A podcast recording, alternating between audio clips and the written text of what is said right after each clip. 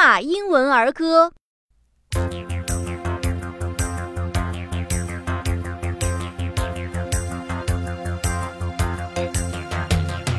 Here we go round the mulberry bush, the mulberry bush, the mulberry bush.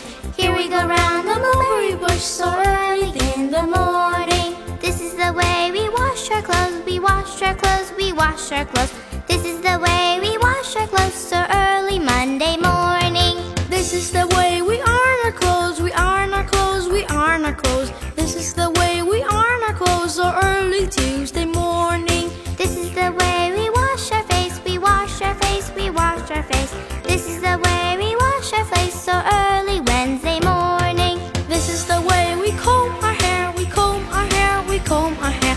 This is the way we comb our hair so early Thursday morning. This is the way we brush our teeth, we brush our teeth, we brush our teeth. This is the way we brush our teeth